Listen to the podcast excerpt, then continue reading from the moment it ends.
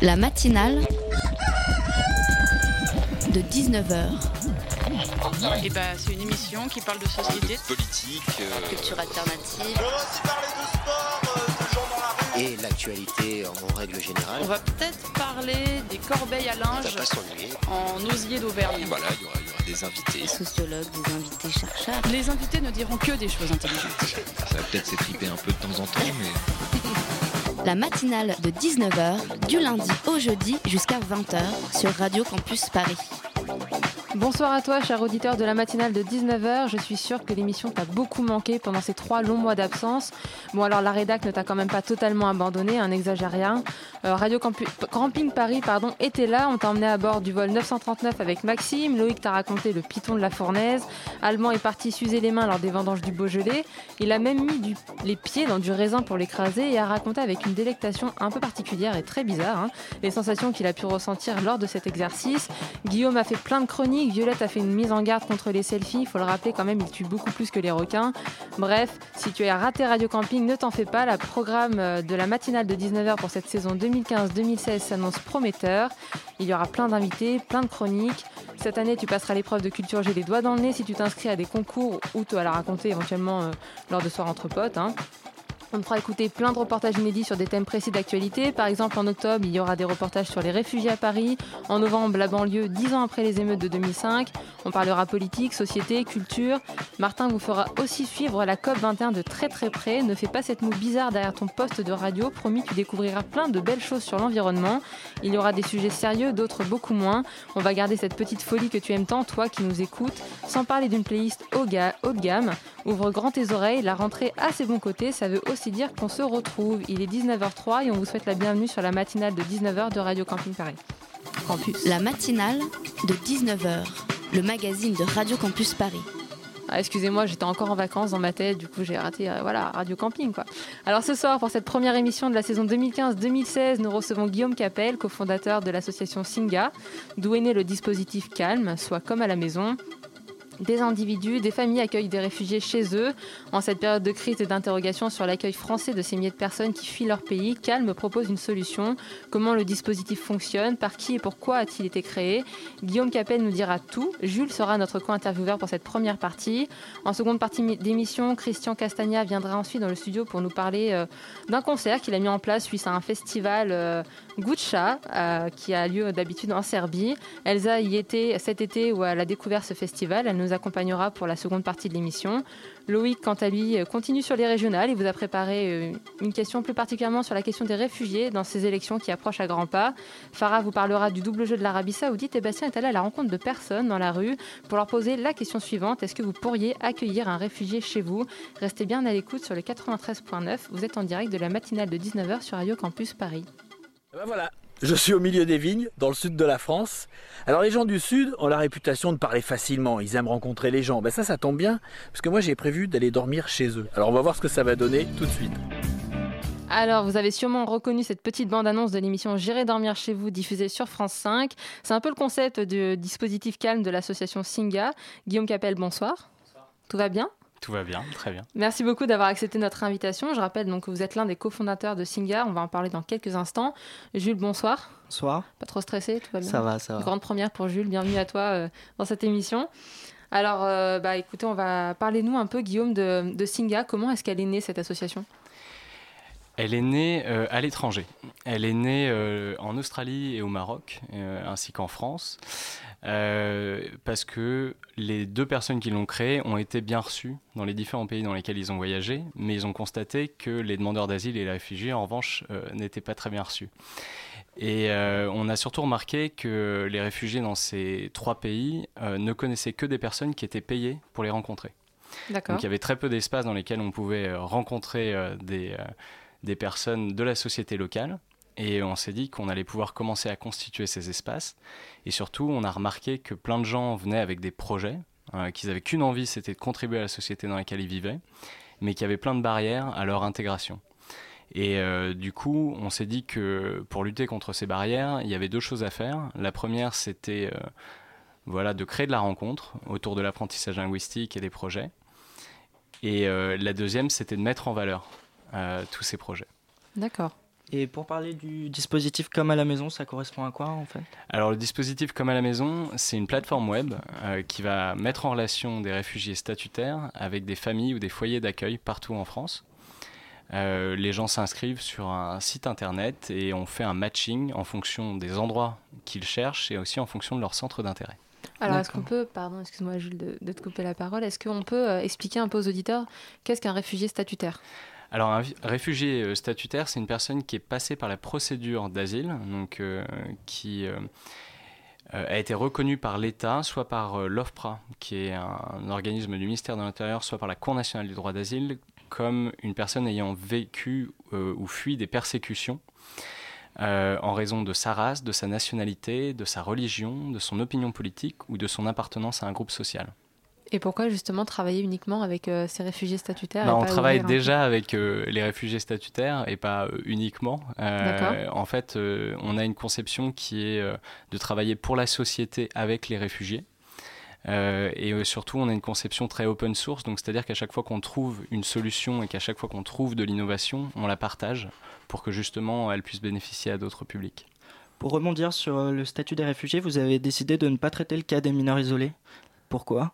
Et un de vos futurs objectifs? Ouais, alors c'est pas nécessairement qu'on n'a pas décidé, on a décidé de ne pas traiter, c'est qu'on traite déjà beaucoup de cas et, en l'occurrence, on estime que les, dans le cas des mineurs isolés, il faut euh, avoir des vrais professionnels qui s'en chargent. Et par exemple, dans le cas de, de Comme à la maison, on préfère mettre en, relation avec des familles qui, euh, avec un parent et des enfants, euh, parce que on ne connaît pas toutes les familles dans lesquelles on envoie les gens. On n'a pas spécialement envie que quelqu'un de 14-15 ans se retrouve dans une famille euh, qui éventuellement euh, pourrait profiter un peu de, cette personne. Pourtant, on précise quand même, vous faites des vérifications au niveau des familles. Bien euh. sûr. En fait, on vérifie, on s'assure d'abord que le logement est décent. on vérifie, on fait une formation de toutes les familles et aussi de tous les hébergés. Et après, on crée de la rencontre. Donc, les gens ont 24 heures aussi pour, voilà, pour sentir si ça va, le courant va passer ou pas. Euh, et surtout, après, on fait un suivi.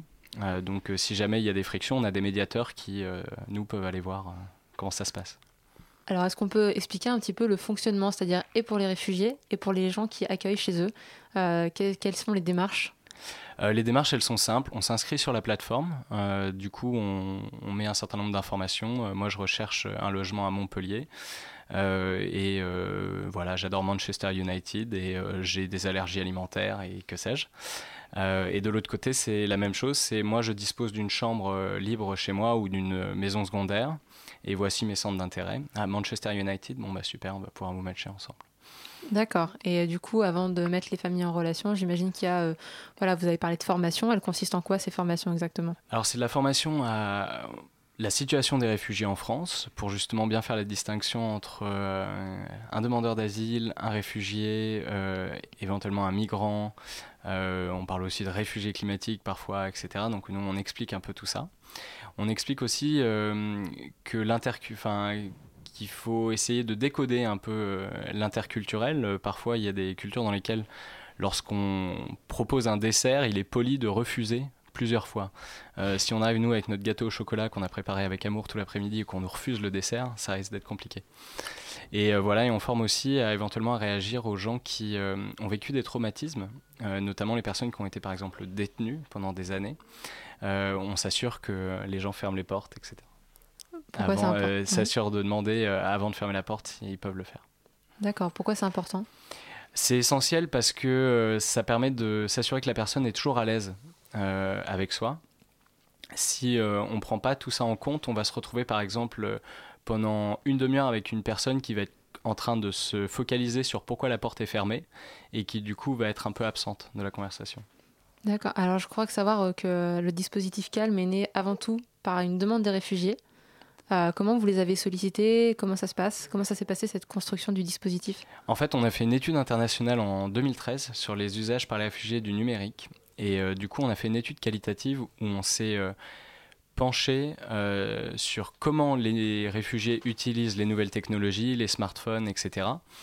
Et euh, on s'est rendu compte que la plupart d'entre eux euh, cherchaient un logement. Et même ceux qui obtenaient le statut de réfugié devaient très rapidement trouver un logement. Et, euh, et donc, euh, il y en a plein qui dormaient à la rue ou qui appelaient le 115 tous les soirs. On parle parfois de kit de survie pour qualifier smartphone et applications entre les mains des réfugiés. Quelles sont selon vous les modifications apportées par le numérique à la question migratoire?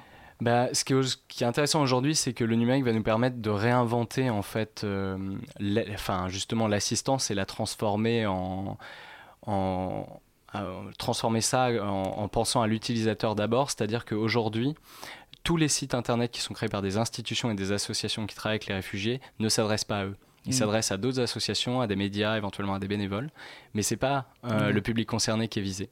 Et donc euh, là, je pense qu'on a une vraie opportunité aujourd'hui de réinventer plein d'outils qui s'adressent directement euh, aux personnes. Alors je vous propose d'écouter un, un micro-trottoir qu'on qu a fait, que Bastien a été faire de la rédaction. Il a été rencontrer des gens donc pour répondre est-ce que, vous, accueille, est mmh. que vous pourriez accueillir des réfugiés chez vous? Et voici les réponses qu'on a pu récolter. Est-ce que vous seriez d'accord, en principe, d'accueillir des réfugiés chez vous? Techniquement, ça peut être un peu compliqué. Mal malheureusement, on n'a pas la place pour accueillir les, des, des, personnes supplémentaires par rapport à notre minuscule appartement. Chez moi, dans l'appartement, euh, non. Moi, personnellement, ça ne me dérange pas. C'est vrai qu'il faut toujours se mettre à la place de l'autre personne qui demande un toit, au moins un toit. Donc moi, franchement, je ne vois aucun inconvénient à ce que j'accueille euh, des réfugiés chez moi, oui. C'est hyper difficile de voir des gens euh, refusés partout, qu'on n'arrive pas à, à, aider. Donc euh, je pense que je pourrais accueillir des réfugiés chez moi. Je pense que pour certaines personnes, ça peut être même réconfortant. Des personnes qui vivent seules et qui sont contentes de partager le quotidien avec quelqu'un. En tant que migrante moi-même, oui, puisque je suis d'origine camerounaise, j'ai émigré en France en 75. Je suis d'accord pour dire aussi que logiquement nous payons des impôts. L'État devrait pouvoir, c'est l'un de ses, je crois, devoirs régaliens, d'assurer quand même le minimum à ceux qui franchissent son sol. Nous-mêmes, nous sommes aussi quand même assez précaires. Nous vivons dans les HLM, ça veut dire que nous n'avons pas les moyens suffisants, mais nous sommes prêts à faire une place parce que c'est comme ça. Moi, je suis catholique chrétienne. Dans notre paroisse, on, on s'organise pour le faire. Et, mais sinon, normalement, c'est l'État. Est-ce que pour vous, le fait qu'on ait besoin de demander à des particuliers d'éventuellement accueillir des réfugiés chez eux, ça traduit une certaine défaillance des pouvoirs publics?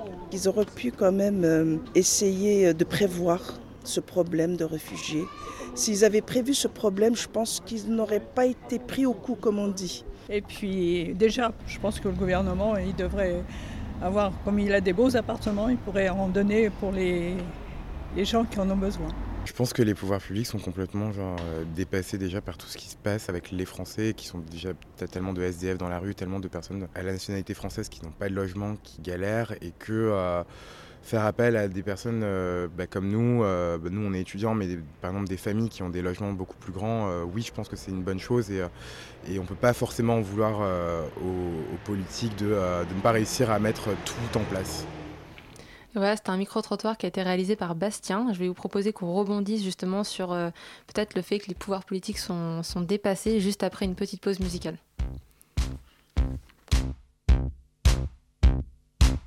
You dance like crazy, you dance alone. You can die here. If I stop the beat, you look like crazy. You look like Jay-Z. You can beat me. Let's go and stop. Break. You can shout. Fly to my game. You must close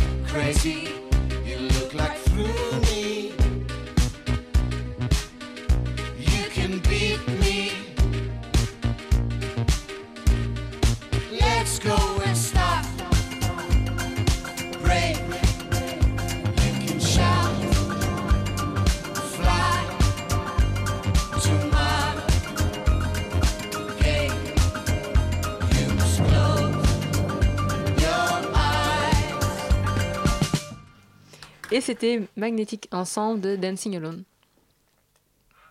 La matinale de 19h du lundi au jeudi jusqu'à 20h sur Radio Campus Paris. Et juste avant la pause musicale, on a écouté donc un micro-trottoir qui a été réalisé par Bastien où on posait la question est-ce que vous pourriez accueillir euh, des réfugiés chez vous? Et je crois que par rapport au fait que les pouvoirs publics pourraient être dépassés, Jules, tu as une question, je crois, à poser à Guillaume Oui, Capel. bah, je voulais savoir si aujourd'hui vous étiez satisfait de la question des, de- du traitement de la question des réfugiés par le gouvernement. Euh, ça, c'est une question. Nous, c'est une question auquel on, on répond pas chez Singa. Mhm. C'est une question qui, je pense, concerne l'ensemble de la société. C'est une décision collective à prendre. En revanche, ce que je peux vous dire, c'est que euh, il y a deux, à mon avis, il y a deux choses importantes. La première, c'est que oui, euh, l'État aujourd'hui devrait en fait accueillir plus de personnes. On est la sixième puissance mondiale. On a largement les ressources et la capacité pour accueillir le nombre de réfugiés qu'on a, qui arrivent jusqu'en France. C'est- un tout petit nombre en comparaison aux réfugiés mondiaux. Mais par contre, ce que Calme propose, par exemple, c'est totalement autre chose. C'est une expérience humaine qui va permettre de cré- recréer de la rencontre, en fait, entre les réfugiés et la société d'accueil. Et ça, l'État, euh, en fait, ne peut pas vraiment l'organiser. C'est aussi à la société civile d'être actrice sur ce sujet-là. Et du coup, il y a, il y a un dispositif, c'est un dispositif qui est nouveau. Vous aviez prévu de le lancer euh, doucement, mais sûrement d'abord en Ile-de-France. Et cet été, il y a eu un boom, il y a eu un vrai engouement autour de, de, de- de Ouais, ça. il y a une accélération avec euh, l'œil médiatique. On avait, nous, prévu de créer une trentaine de mises en relation pendant l'été. Et en fait, on est déjà à 8000 propositions partout en France, du bout de la Corse jusqu'à Dunkerque, en passant par Brest et, et Strasbourg. Euh, il y a eu une accélération depuis que on parle de crise euh, des migrants dans les médias. La crise, elle existe déjà depuis de nombreuses années, mais en tout cas, elle est visible aujourd'hui. Oui, parce qu'en plus, ce dispositif avait été pensé en, en amont. Enfin, Oui, bah nous, le- le- en fait, le- ce dispositif, il sort d'une étude internationale de 2013. Il a été proposé à la concertation sur la réforme de l'asile également en 2013. Donc euh, voilà, c'est pas quelque chose de nouveau. Et du coup, il y a 8000 personnes aujourd'hui qui sont inscrites sur le site pour recevoir euh, des réfugiés chez eux. Et combien de réfugiés, justement euh, Là, on est à 300 inscriptions euh, du côté des réfugiés. Euh, c'est déjà pas mal. En fait, on va doucement parce qu'on fait une trentaine de mises en relation par semaine. Mais il faut former les gens, euh, il faut créer les rencontres, etc. Tout ça prend énormément de temps. Oui, et est-il facile de développer de telles initiatives en France? On sait que vous avez lancé il y a 4 jours une campagne de crowdfunding et que vous utilisez beaucoup l'économie du partage. Donc, euh, comment ça se passe pour le Bah, euh, non, c'est enfin c'est compliqué. Euh, nous, euh, ça fait trois ans et demi qu'on bosse sur ce projet. On a été euh, très très longtemps bénévole et à travailler à côté sur d'autres projets. Euh, on a un peu surfé sur la vague de l'entrepreneuriat social aussi pour construire des modèles économiques euh, nouveaux qui vont nous permettre d'atteindre l'impact social qu'on souhaite. Euh, mais c'est sûr que c'est pas simple. Et il y a beaucoup, justement, parmi les réfugiés, il y a une grosse question. Il y a beaucoup de gens qui ont cette critique. Les réfugiés ont un téléphone portable. Alors, est-ce qu'on peut expliquer un peu aux auditeurs pourquoi c'est euh, euh, finalement le bien premier qu'ils se procurent quand ils arrivent dans un pays qui leur est étranger? Parce qu'aujourd'hui, l'un des biens les plus importants pour euh, une personne qui se déplace, c'est la connexion avec euh, ses proches, euh, rester en contact avec sa famille, rester en contact euh, aussi avec euh, éventuellement d'autres gens qui se sont déplacés pour avoir de l'information. Et donc, euh, c'est Carlos, qui est le président de Singa, c'est un réfugié colombien, il nous disait le smartphone, c'est presque le premier achat qu'on fait parce que c'est un investissement. Ça coûte peut-être un peu cher au départ, mais c'est ce qui va nous être le plus utile pour trouver tout le reste, toutes les autres informations sur le logement, sur les cours de langue, etc. Et concernant Carlos, qui est maintenant accompagnateur de projet pour Singa, qu'est-ce que son expérience vous a apporté dans la construction de votre projet? Bah, il nous apporte, enfin, je dirais les utilisateurs euh, des applications et Carlos en premier, qui euh, lui a eu l'expérience de vivre dans la rue, euh, d'être accueilli dans une famille, etc. euh, c'est eux qui peuvent construire les projets d'aujourd'hui et c'est eux qui sont aussi source d'innovation parce qu'en arrivant, ils remarquent des choses qui nous manquent, ils remarquent des choses qui peuvent être améliorées et c'est à partir de leurs témoignages, de leurs diagnostics qu'on peut construire des innovations comme Calme qui peuvent servir aujourd'hui à placer des réfugiés dans des familles mais qui peuvent aussi servir euh, si d'autres l'utilisent à placer des SDF euh, plus largement dans des familles, etc., et qui bénéficient à l'ensemble de la société. Il y a eu ce gros conflit d'ailleurs, il y a eu pas mal de caricatures de presse et d'articles en disant euh, ok les gens euh, ils s'occupent pas des sans-abri et d'un coup il y a une émulation autour des, des réfugiés. Est-ce que les gens qui aujourd'hui accueillent les réfugiés seraient enclins aussi à accueillir des SDF chez eux? Alors ça c'est une question euh, qu'il faut leur poser à eux. Ouais. Euh, moi ce que j'ai vu c'est beaucoup de SDF aussi, de collectifs de SDF qui avaient écrit des, art- des lettres en disant euh, super euh, du coup euh, vous êtes prêts à nous accueillir aussi, on arrive etc. Et je trouve ça génial parce que ça veut dire qu'on commence à poser de nouvelles questions. Et ça oblige aussi ceux qui sont en train de râler aujourd'hui, peut-être éventuellement à créer des projets pour accueillir les SDF chez eux. Et du coup, oui, c'est vrai que la question se pose, mais c'est vrai qu'il y a beaucoup de gens actuellement qui sont plus enclins à, accepter un réfugié parce qu'ils fuient la guerre, tout ça. Et c'est vrai qu'il y, a- eu un, nouveau regard sur les, sans-abri. Et du coup, parmi. Est-ce que vous avez déjà eu des demandes justement euh, de personnes qui vous diraient ok réfugiés pourquoi pas et est-ce que euh, euh, y a des sans-abri parmi la plateforme? Y a, tu veux dire des sans-abri qui, seraient non, qui ne seraient pas réfugiés? Ouais, qui ne seraient pas réfugiés et que les gens demanderaient à, rentrer en contact avec eux par exemple. On n'a pas nécessairement eu cette demande, par contre on travaille avec des organisations. Et d'ailleurs Emmaüs faisait partie en fait du hackathon et faisait aussi, euh, enfin a été avec nous depuis le début. Et du coup eux ça les intéresse beaucoup le jour où la plateforme web sera finalisée euh, aussi de pouvoir l'obtenir en open source pour créer. On va préciser quand même aux auditeurs que le hackathon, c'est voilà, ça a été organisé euh, avec l'aide des réfugiés pour justement arriver au dispositif que- comme à la maison. Absolument. Et, eux, et- enfin, il y avait beaucoup de réfugiés qui étaient présents. Il y avait aussi beaucoup de gens du numérique, de la, enfin, de la recherche. Euh, il y avait des gens aussi du, de l'entrepreneuriat social. Et c'est toute la diversité de ces personnes qui ont permis de créer Calme. Et euh, qui travaille avec vous justement? Il y a des associations, j'imagine, qui vous dirigent vers des personnes. Ouais. Vous avez quoi comme qui comme partenaire? Alors nous, on travaille avec euh, des grandes associations que vous pouvez connaître, hein, avec les Nations Unies, avec euh, France Terre d'Asile, la CIMAD, Forum Réfugiés, enfin des, des grandes organisations en France, mais aussi avec des entreprises, avec des acteurs de l'entrepreneuriat social, avec d'autres associations qui font des choses qui n'ont strictement rien à voir, mais surtout notre nous, ce qu'on mobilise, c'est les citoyens. Et en fait, on estime que seuls les citoyens sont capables d'offrir euh, la diversité des choses et des euh, que les réfugiés vont chercher euh, en France. Oui, parce que d'ailleurs, Carlos, je crois, enfin lui, il a bénéficié quelque part du dispositif avant même qu'il existe, parce qu'il a eu, il a rencontré des gens, euh, enfin pour l'avoir rencontré, il a rencontré des gens euh, formidables qui lui ont ouvert les portes de chez eux. Et euh, du coup, il y a, il y a cet échange aussi. Est-ce que finalement, les réfugiés apportent autant aux familles que l'inverse? Bien sûr, ça va dans les deux sens. Et d'ailleurs, euh, Singa est une communauté dans laquelle il n'y a ni bénéficiaires ni bénévoles, c'est uniquement des participants. Et euh, par exemple, quand on a lancé le tutorat pour l'apprentissage linguistique, très rapidement, on a eu des réfugiés qui nous ont dit bah, Moi, je peux apprendre l'arabe, le swahili, euh, également à des Français. Oui, ça s'est inversé euh, très rapidement. Ouais. un partage lors des, lors des formations. Et d'ailleurs, pendant les formations que vous organisez avec Singa pour les réfugiés, comment ça se décompose au niveau des, des ateliers, ce genre de choses? Alors, euh, au niveau de la formation, nous, on offre simplement un panel de choses que les gens euh, peuvent faire. Euh, ça va de l'événementiel. Par exemple, si quelqu'un sait faire du yoga ou du oud ou euh, comment dire, souffleur de verre, il peut proposer des ateliers pour montrer son savoir-faire, le faire découvrir aux gens dans la communauté. Ça peut être l'apprentissage linguistique et ça peut être sinon l'accompagnement des projets. Des- si des gens ont des projets, des réfugiés en France portent des projets qui peuvent avoir un impact social et territorial euh, important, on va les accompagner avec des personnes ressources. Et également, si euh, des Français éventuellement veulent avoir des projets qui vont créer du lien, on va aussi les accompagner. Vous avez des retours des familles? Ouais, on a des premiers retours. Euh, alors, on a, ça se passe plutôt bien. Euh, on a parfois des retours un peu amusants. On a eu, par exemple, quelqu'un qui nous a dit. Ça a été très difficile euh, en ce moment. Enfin voilà, on comprend pas très bien des deux côtés, hein, les bergers et l'hébergeur. Et donc on a commencé à creuser un peu, à poser des questions, et on s'est rendu compte qu'en fait c'était une question d'intergénérationnel, parce qu'on avait un jeune de 19 ans qui était dans une famille qui avait euh, plus de 70 ans, et euh, donc les questions c'était plutôt genre pourquoi il rentre à 20h30 euh, après avoir pris un verre avec des potes quoi. D'accord. Donc euh, ça se passe bien. C'est là que vous intervenez avec le matching et les...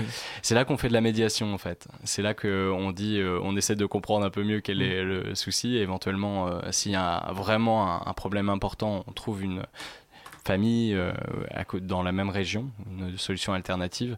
Mais en général, il n'y a pas de souci. En général, ça se passe plutôt bien. Ouais. Puisque Ouais. déjà, on a fait un matching qui précède et qui permet de rassembler les gens aussi autour d'un centre d'intérêt. Et euh, les projets pour, euh, pour plus tard, du coup, comment va se développer euh, Calme? Quels sont bah, les projets sur le, on va dire, le long terme Alors sur le long terme, euh, déjà, euh, Calme euh, verra sans doute le jour dans les autres pays où Singa est présent, donc probablement au Maroc, au Québec, en Australie et en Allemagne. Calme a vocation à être un, un réseau national euh, qui va permettre par exemple à quelqu'un qui, un réfugié en France qui trouve une opportunité à Montpellier d'être accueilli pendant 3 à 6 mois dans une famille là-bas. Euh, voilà, ça va. L'idée, c'est vraiment d'avoir un pool de familles, une, diversité euh, très importante parce que le, les réfugiés, c'est un groupe extrêmement hétérogène. On va avoir des comptables, on va avoir des gens qui aiment le foot, d'autres qui aiment la danse, et il faut retrouver en miroir cette même diversité euh, dans la société. D'accord, bah écoutez, merci beaucoup Guillaume Capel d'être venu nous parler euh, de Singa et du dispositif Calme. C'était euh, une belle rêve. Donc si bah, chez vous, vous nous entendez, que vous avez de la place et que vous voulez euh, participer à ce beau projet, bah, inscrivez-vous sur la plateforme euh, en ligne, sur le site de Singa. Et euh, Jules, bah, merci beaucoup pour euh, ta participation Merci à à cette toi. interview. Merci. et euh, on se dit bah, tout de suite après une petite pause musicale.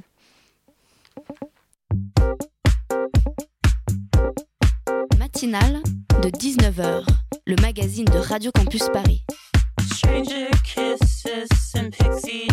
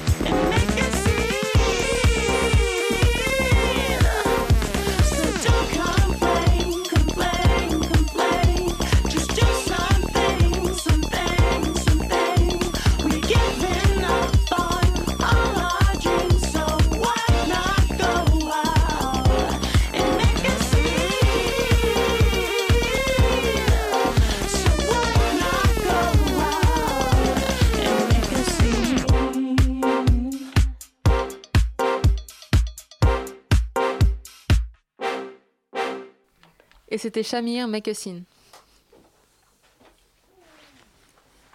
Bon, bah, on est avec Loïc euh, qui vient de rentrer en studio euh, pour nous faire une petite chronique. Salut Loïc, ça va? Salut Fiona, ça va et toi? Bah ouais, on va continuer à parler euh, des réfugiés du coup et plus exactement voir comment cette question est rentrée dans le, dans le débat des élections régionales Tout à fait, et on va commencer par voir ce qu'a fait la majorité actuelle pour venir en aide aux réfugiés. Vous le savez, depuis plusieurs mois, les services d'aide sont débordés. 30 000 personnes sont, sont hébergées tous les jours, rien qu'à Paris, pour améliorer l'aide aux réfugiés. Jeudi dernier, le Conseil régional d'Île-de-France a débloqué une enveloppe de 5,5 millions d'euros, dont 500 000 pour l'aide d'urgence, qui peut par exemple servir pour les soins médicaux ou pour l'hébergement d'urgence ou encore pour l'alimentation. Et du coup, les 5 millions restants, ça va servir à quoi?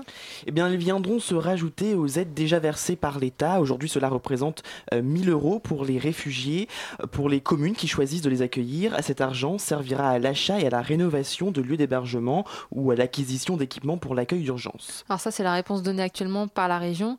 Euh, Qu'est-ce qu'ils proposent les candidats aux élections régionales pour résoudre cette crise bah, qui va probablement durer?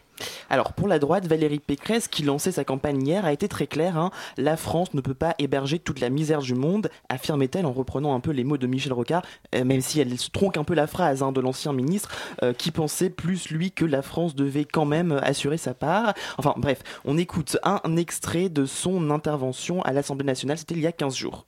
Ensuite, les réfugiés de guerre qui fuient la violence d'un conflit. Ils doivent être accueillis temporairement et ont vocation à rentrer chez eux une fois la paix revenue. Si cette distinction existe dans la Convention de Genève, elle devrait se traduire plus concrètement dans notre politique migratoire, et ce n'est pas le cas, Monsieur le Premier ministre. Et il y a enfin les migrants économiques que, compte tenu de la gravité de la crise que nous traversons, nous n'avons plus aujourd'hui la capacité d'accueillir, de loger, d'employer et d'intégrer. Au Front National, Valorant de Saint-Just n'entend pas non plus accorder plus d'aide aux réfugiés. Il réagissait euh, à la photo du petit Thaïlande au début du mois sur iTélé. La complaisance migratoire, c'est cette complaisance de nos dirigeants politiques depuis des années, des dizaines d'années, en France et en Europe, qui amène ces morts. C'est eux qui sont véritablement responsables de la mort de ce petit garçon. Et ce sont nos solutions à nous qui seraient propres à faire en sorte qu'il y ait le moins de ces morts possible. Le candidat socialiste Claude Barthelone a lui affirmé que s'il était élu en décembre, il voulait faire de la région Île-de-France le fer de lance d'un mouvement de réalisation de centres et d'institutions euh, et d'organismes dont elle ne peut, doit euh, être l'inspiratrice et la pilote pour les autres régions. Euh, toujours à gauche, hein, la même chose pour Emmanuel Cos, la candidate écologiste veut-elle faire de la région un refuge? Je souhaite, c'est que la région, se dé- la région Île-de-France se déclare région refuge, région accueillante pour ces réfugiés, comme ça a été le cas pour d'autres villes qui sont en train de se mobiliser. Et on l'aura compris, en termes d'accueil des réfugiés, il y a un véritable clivage gauche-droite. À droite comme à gauche, en tout cas, ce sont les idées du parti au niveau national qui seront appliquées à la région.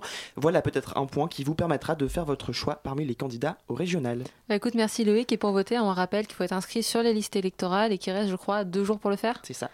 Merci à toi Loïc.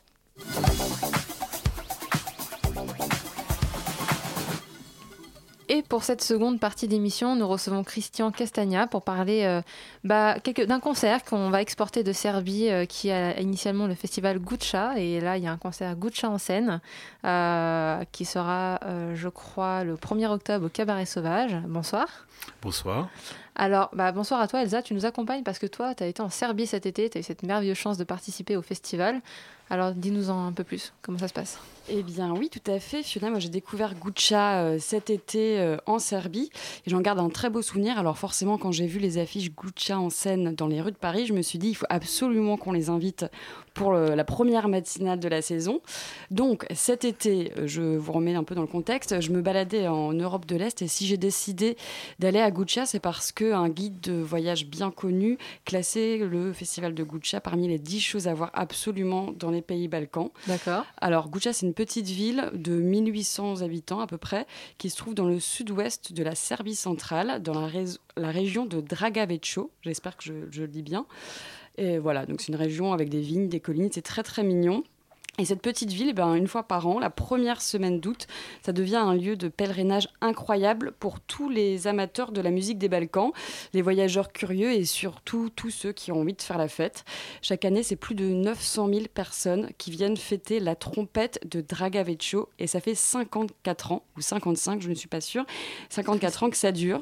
Christian Castagna, euh, vous, vous connaissez bien euh, Gucha aussi, ça fait quelques années que vous y allez. Est-ce que vous pouvez nous raconter euh, en quelques mots, en quelques phrases, euh, l'histoire de ce festival Alors, l'histoire de ce festival, déjà, il faut se rappeler que ça date de la Yougoslavie, au lendemain donc, de la création de cet État en 45-50. Et quand le maréchal Tito a créé la Yougoslavie, on était donc sur une époque de socialisme triomphant, de victoire euh, des masses ouvrières et tout le bazar.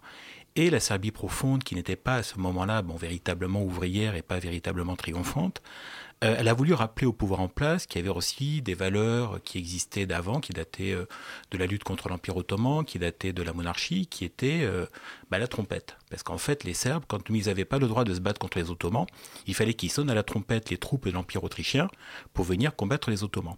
Et donc, cette histoire de la trompette, cette histoire de la fanfare dans les Balkans, c'est parti de là, c'est-à-dire montrer à un pouvoir qui s'installait depuis une dizaine d'années que la Serbie profonde, la Serbie réelle, c'était aussi euh, des chants, des fanfares qui venaient de la tradition, euh, de la tradition, euh, de la tradition de, de, de ce pays. Et c'est d'ailleurs étonnant parce que c'est à ce moment-là où même à la radio yougoslave, on a commencé à ouvrir des émissions en langue rome. Donc on était à un moment où le pouvoir s'étant véritablement affermi en Yougoslavie.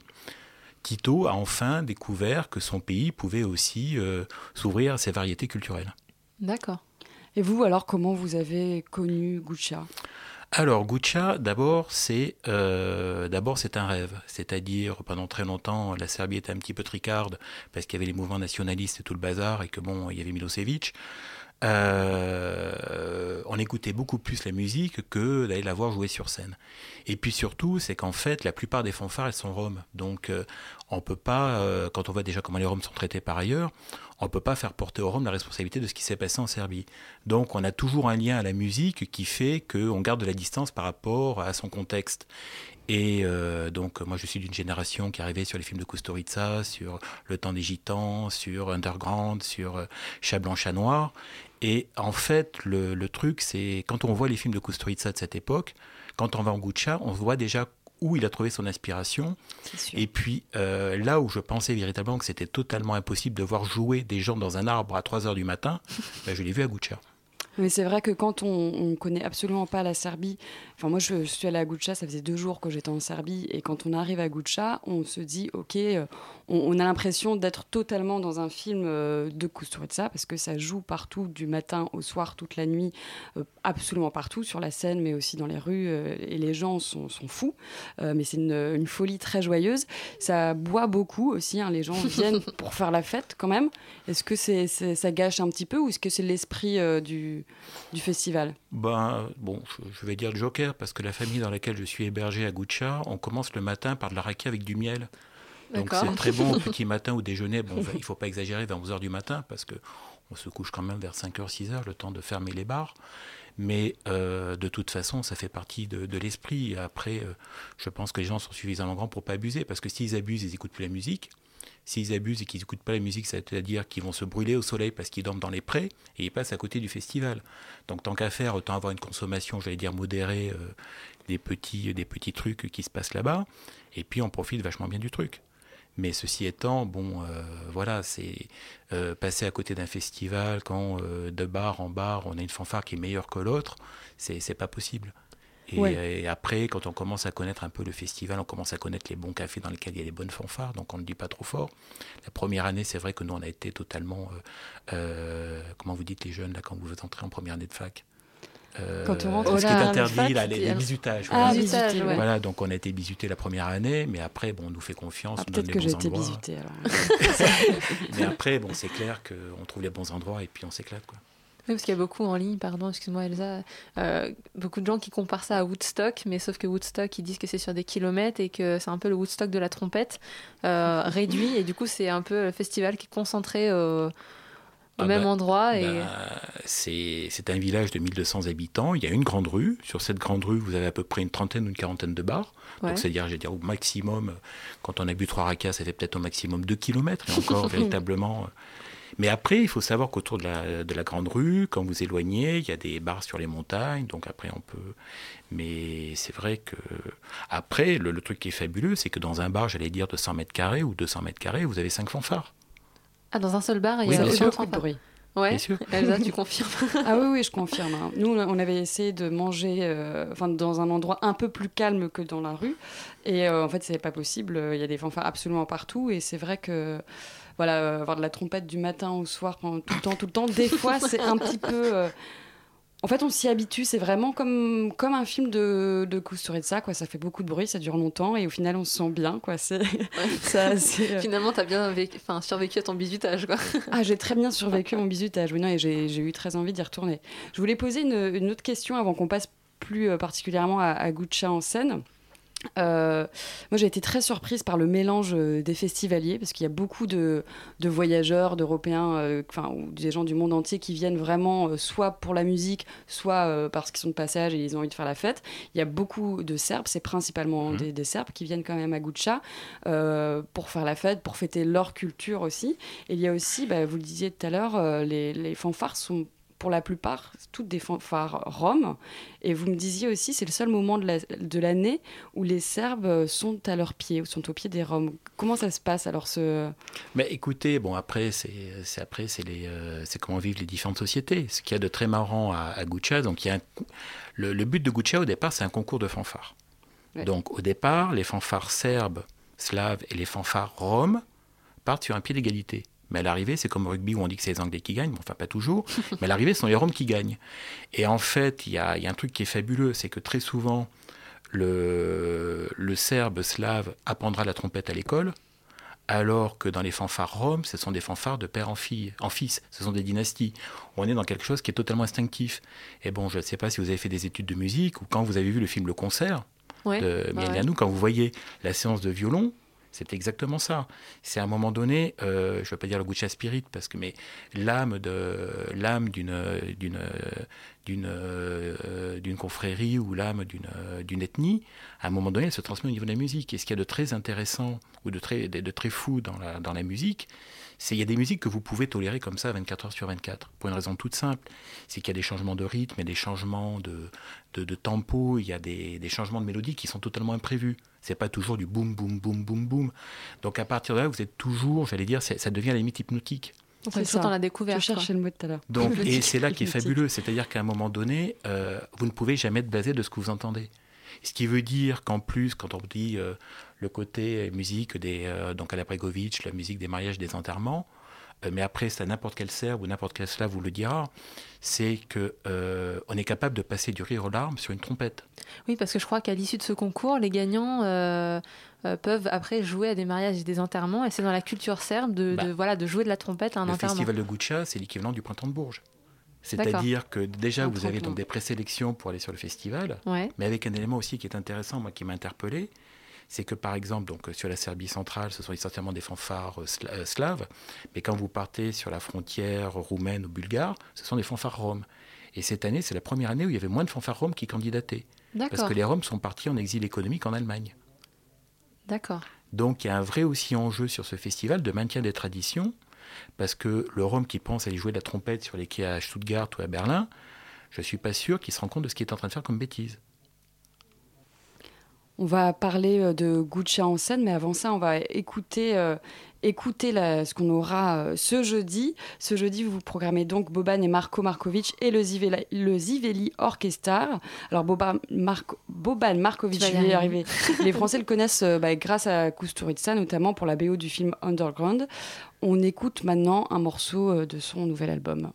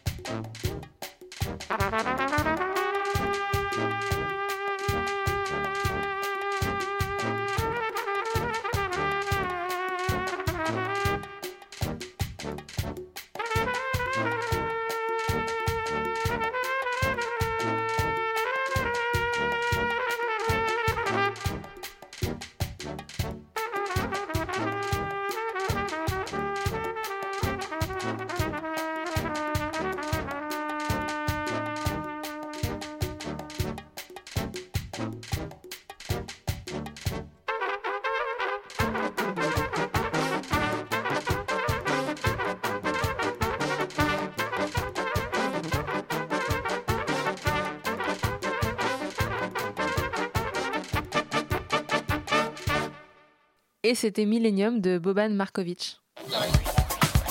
La matinale de 19h, le magazine de Radio Campus Paris. Du lundi au jeudi jusqu'à 20h. On est donc, euh, voilà, c'est Elsa qui parle, on est toujours avec euh, Christian, euh, Christian Castagna pour parler de Guccia en scène. Donc on a parlé tout à l'heure du festival Guccia en Serbie. Et moi je voulais vous demander du coup, Guccia en scène, qu'est-ce que c'est? Pourquoi vous avez décidé d'importer euh, Guccia en France? Alors bon, là j'ai quelques amis qui m'écoutent, qui vont euh, bien comprendre. En fait, c'est une histoire de fou. Quand on a pris le bus au retour de Guccia vers Belgrade, la première fois où nous y sommes allés, on s'est dit c'est tellement fou, il faut ça à Paris. Donc Ouais. c'était une, une folie. Donc on devait peut-être être entre nos dernières rakias. Et puis j'avais des amis qui- que je voulais embêter à ne pas dormir dans le bus.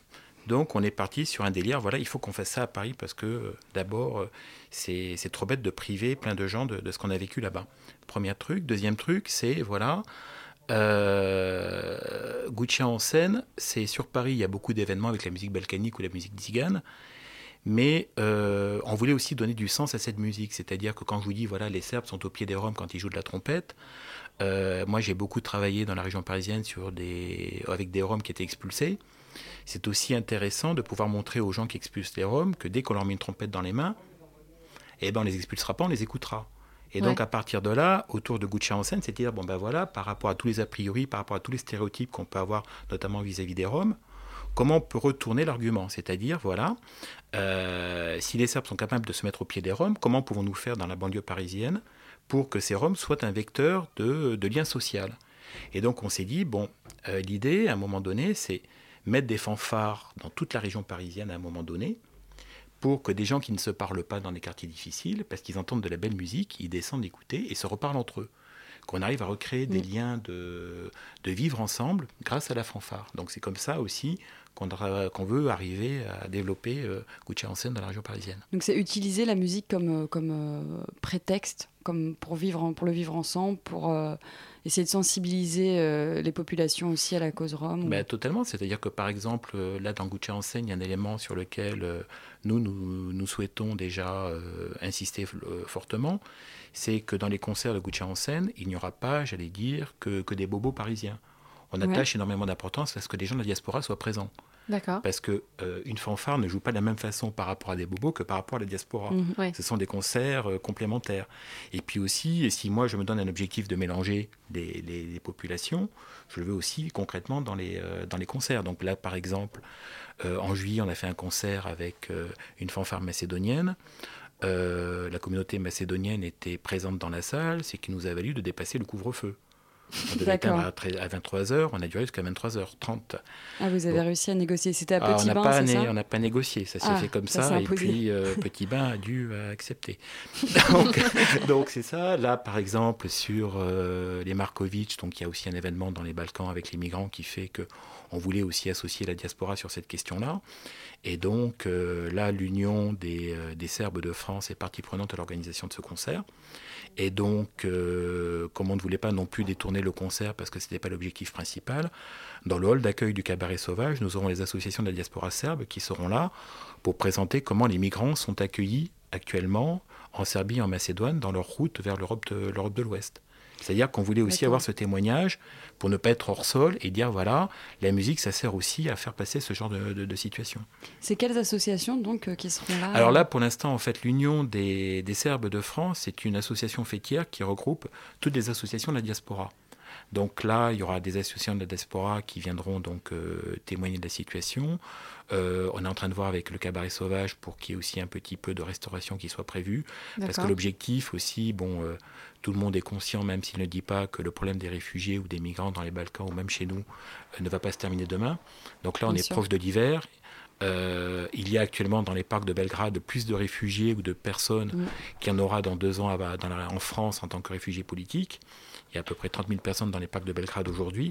Donc notre débat aujourd'hui, c'est de dire, voilà, aujourd'hui concrètement, par rapport à des gens qui sont plus pauvres que nous, comment on peut aussi sensibiliser sur le fait que euh, nous avons nos problèmes, mais aussi ils ont leurs problèmes. On va peut-être euh, rappeler donc les quelques informations. Donc en scène, vous avez commencé en fait cet été euh, à Petit Bain pour un à premier Petit Bain, première 16 soirée. juillet, avec le Jumbo Agusevi Orchestra, l'une des meilleures, en fait, l'une des... Hmm. C'est Ibrahim Malouf, euh, c'est l'équivalent d'Ibrahim Malouf Ouais. en termes de talent. D'accord. Ah oui. Et donc là, euh, ce jeudi, 1er octobre, au Cabaret Sauvage. Alors, les Markovitch père et fils, parce qu'en fait, à la différence de Kusturica ou de Bregovic, euh, les fanfares roms se transmettent de père en fils. Et là, donc, nous avons deux générations, donc le père et le fils. Et en première partie, nous aurons le Jivelik Orchestra, qui est donc une des meilleures fanfares franco-serbes, et dont nous espérons la mener à Guccia l'année prochaine. Puisqu'en fait, euh, les fanfares, c'est aussi des batailles de fanfares. Et il est hors Ouais. de question que la France ne soit pas présente l'année prochaine à Guccia autrement que par des touristes. Donc nous allons y venir avec nos armes et nos trompettes. Très bien, donc ça, ça- ça fait un échange Ah comme oui, ça euh, dans les deux sens. on ne se laissera pas faire. C'est à quelle heure ce jeudi du coup? Alors, le premier concert est à 20h et le deuxième concert, on espère le commencer à 21h15, puis ça sera entre 21h15 et 20 et 21h30. Et ça coûte? Ça coûte 25 euros. Voilà, mais nous on fait gagner des places. Ah, voilà, on va faire un petit euh, message sur Facebook pour les auditeurs qui ont envie d'avoir des places. Vous nous envoyez un petit message euh, Donc juste voilà, après l'émission, on va Et faire d'avoir ça. un petit avant-goût de Guccia, Ouais. histoire de dire si on a envie d'aller en Serbie, bah voilà, c'est un petit avant-goût. Voilà, bah merci beaucoup, Christian Castagna, d'avoir répondu à notre invitation, de nous avoir expliqué un petit peu tout ça. Et euh, ben, à bientôt, j'espère. Bah écoutez, pour la troisième édition. Pour la troisième Puis, édition, euh, pas de problème. Si vous voulez devenir partenaire pour le festival l'année prochaine. Le message est passé. Voilà. On note.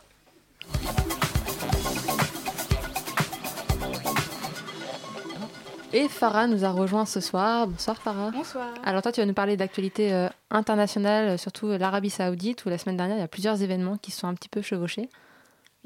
Donc il y a une semaine, jour pour jour, l'ambassadeur de l'Arabie saoudite aux Nations Unies, Faisal bin Hassan Trad, a été nommé à la présidence d'un groupe de cinq diplomates au Conseil des Nations Unies. Cette nomination lui permet de participer à la définition de standards internationaux avec 77 responsables sous ses ordres. Ces standards internationaux sont par exemple la liberté individuelle, la liberté de culte ou le degré de scolarisation dans un pays. Concrètement, cela veut dire que l'Arabie saoudite peut sanctionner des pays qui, selon elle, ne respectent pas ces standards. Sauf que la même semaine, l'Arabie saoudite a confirmé la condamnation à mort de Mohamed Al-Mir. Ce jeune chiite de 21 ans avait été arrêté après avoir manifesté contre le régime alors qu'il était encore mineur. Cela fait 4 ans qu'il est en prison. Alors cette nomination au sein du Bureau des Nations Unies, euh, elle est paradoxale. Oui, d'ailleurs, le Daily Beast, un journal anglais, rappelle que dans un monde normal, l'Arabie saoudite serait poursuivie pour son bilan désastreux en matière de droits de l'homme. Depuis le début de l'année, l'Arabie saoudite a exécuté ou condamné au moins 80 personnes à des sévices hors normes comme la décapitation ou la flagellation. Et parmi ces personnes, on retrouve souvent des minorités ethniques, religieuses, sexuelles et des opposants politiques. Et du coup, face à ce paradoxe, euh, quelle a été la réaction de la communauté internationale? Donc cette nomination a suscité l'indignation de nombreuses associations comme Amnesty International et de nombreux dirigeants politiques. Par exemple, François Hollande a déclaré que la France était opposée à la peine de mort en tout lieu et en toutes circonstances. De son côté, ONU Watch a aussi souligné qu'il était scandaleux que les Nations Unies choisissent un pays qui a décapité plus de personnes que l'État islamique. D'une certaine manière, ce que tout le monde a rappelé, c'est que cette nomination, c'est le victoire du pétrodollar et du politique sur les droits de l'homme. Pourtant, la communauté internationale peut avoir une influence sur les condamnations de, de l'Arabie saoudite. Oui, euh, par exemple, Raif Badawi, un blogueur condamné à 1000 coups de fouet l'an dernier pour offense à l'islam, n'en a reçu que 50. C'est la mobilisation des associations de défense des droits de l'homme qui a, a permis de suspendre sa peine. Ah, 1000 coups de fouet à 50. On voit alors que la communauté internationale peut, dans certains cas, mettre des bâtons dans les roues à l'Arabie saoudite. Bah, écoute, merci beaucoup Farah. Et pour ces euh, bons événements Arabie Saoudite, on va suivre un petit peu euh, voilà, la condamnation. Est-ce que vraiment il va être exécuté ou non par crucifixion? Mm. On espère que non. On espère que la communauté internationale euh, va, va bien réagir. Et puis, bah, merci à tous les auditeurs qui nous ont. euh, qui nous ont écoutés ce soir pour cette reprise de la matinale de 19h. On a euh, avec nous euh, Pièce détachée qui va bientôt euh, arriver ou pas, peut-être en studio, je ne sais pas, pour nous présenter le programme d'après. Je pense que nous sommes peut-être un peu en avance pour ça. Bon, on en avance, hein, ouais, ouais, je sais, mais c'est la reprise et tout, on a été un petit peu, un petit peu vite.